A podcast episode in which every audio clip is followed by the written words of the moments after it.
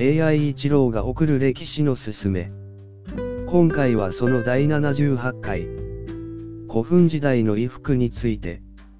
上下に分かれた衣服を男女とも着ていました。